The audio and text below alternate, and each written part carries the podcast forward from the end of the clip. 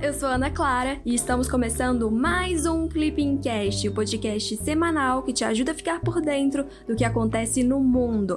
O meu papel aqui é trazer uma atualização rápida dos acontecimentos internacionais mais relevantes da semana que passou. Mas eu não estou sozinha, viu? Conta pra gente o que aconteceu nesta semana, Romeu. Ei, Ana, olá pessoal, tudo bem? Meu nome é Romeu e eu tô aqui para ajudar a Ana neste Clipping Cast.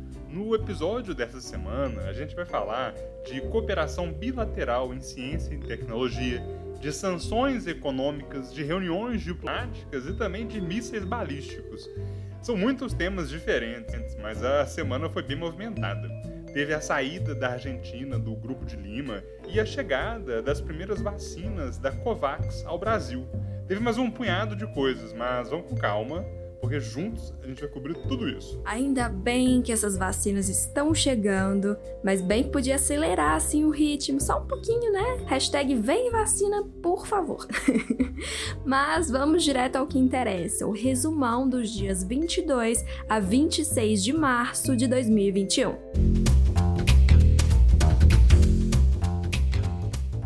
América Latina. Na terça-feira, dia 23, Brasil e Argentina anunciaram a retomada do Comitê Binacional nas áreas de ciência e tecnologia. Os ministros da Ciência, Tecnologia e Inovação de Brasil e Argentina reafirmaram a importância da cooperação bilateral para o desenvolvimento tecnológico e econômico dos dois países. Nesse sentido, também foi ressaltado pelos governos que a retomada do Comitê Binacional poderá acelerar pesquisas em áreas estratégicas como saúde e meio ambiente.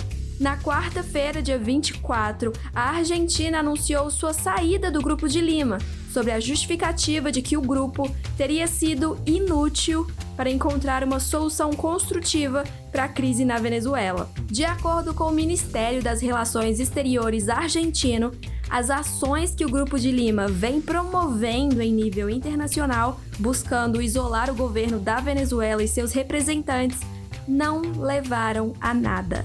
Um dos principais motivos para a saída da Argentina foi o ingresso no agrupamento do líder opositor venezuelano, Juan Guaidó, como representante da Venezuela, decisão que a Argentina não apoiou. O governo argentino também criticou as sanções norte-americanas e europeias, que, de acordo com a chancelaria do país, afetam os direitos humanos da população venezuelana, Romeu, esse anúncio da Argentina pegou alguém de surpresa ou já era esperado? Pois então, Ana, particularmente eu acho que já era esperado sim.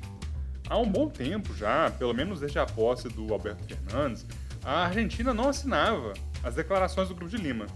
De qualquer forma, eu acho que é bom lembrar nesse momento que o grupo foi criado lá em 2017 com o objetivo de abordar a crítica situação da Venezuela e também de explorar formas de contribuir para a restauração da democracia por meio de uma saída pacífica e negociada.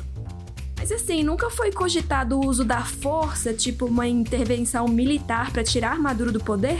Olha, oficialmente, esse tipo de intervenção não foi discutida não.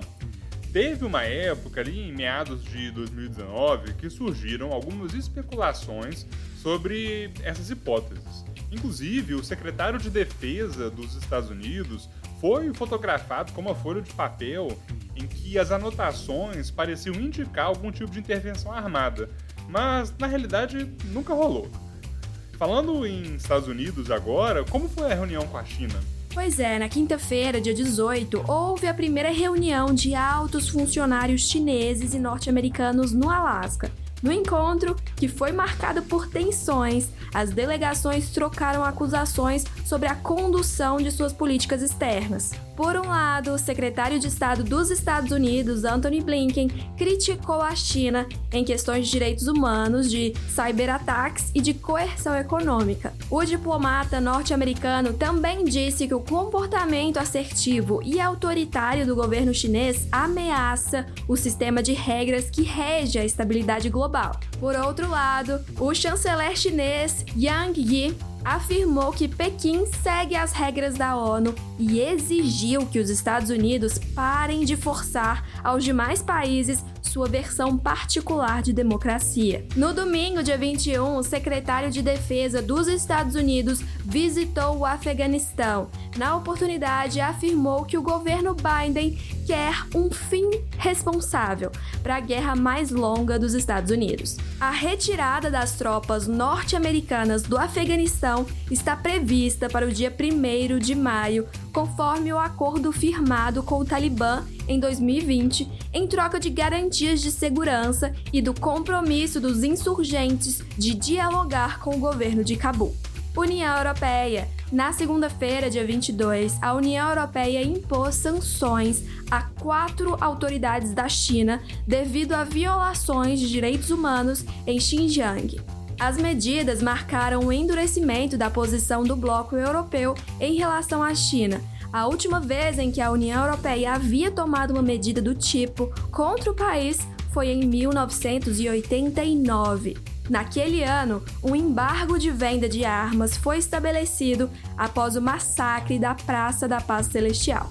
O governo chinês respondeu com um pedido para que a União Europeia corrija seu erro e determinou sanções a 10 autoridades europeias, incluindo cinco eurodeputados e a quatro entidades do continente pela acusação de atacar a soberania chinesa. Ásia. Na quinta-feira, dia 25, a Coreia do Norte realizou testes com mísseis balísticos pela primeira vez, desde que o presidente Joe Biden assumiu o cargo nos Estados Unidos. Conforme autoridades do Japão e da Coreia do Sul, os norte-coreanos lançaram dois mísseis balísticos de curto alcance. A Coreia do Norte tem um histórico de testar novos governos dos Estados Unidos com lançamentos de mísseis e com outras provocações, destinadas a forçar os norte-americanos a voltarem à mesa de negociação. Até o momento, não houve contatos formais entre Pyongyang e Washington. Coronavírus. No domingo, dia 21, o Brasil recebeu o primeiro carregamento de doses da vacina Oxford AstraZeneca contra a Covid-19, produzidas pelo laboratório sul-coreano SK Bioscience e adquiridas no âmbito da iniciativa COVAX Facility.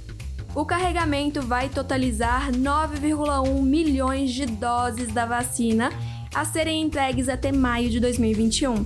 De acordo com o contrato de adesão do Brasil à iniciativa, firmado em 25 de setembro de 2020, o país terá acesso a 42,5 milhões de doses de vacina contra a Covid-19.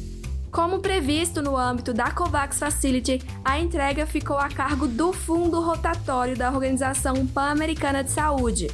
A chegada dessas doses faz parte do resultado de um inédito esforço internacional, do qual o Brasil participou ativamente com vistas a facilitar o acesso à vacina contra a Covid-19. Ana, vale lembrar que a Organização Pan-Americana da Saúde, a OPAS, tem sede em Washington, nos Estados Unidos, e trabalha com os países das Américas para tentar melhorar a saúde e também a qualidade de vida das suas populações.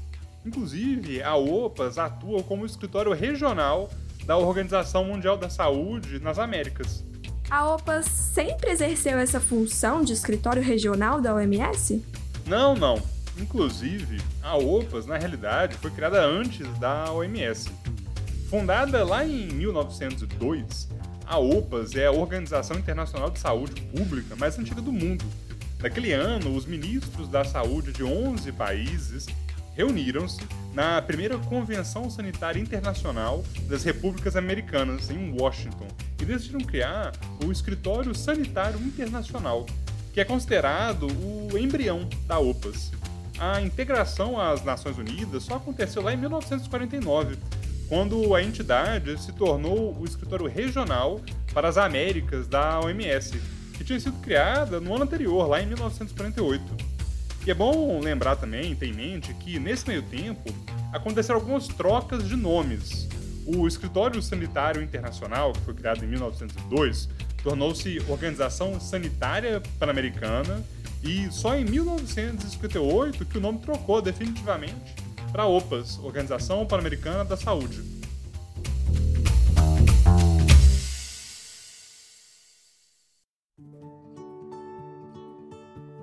É isso, pessoal. Chegamos ao fim de mais um Clipping Cast, com o resumão da semana dos dias 22 a 26 de março de 2021. Vocês gostaram? Tem alguma crítica? Manda mensagem sobre o conteúdo do podcast lá pelo nosso Instagram, o arroba clipping__cacd.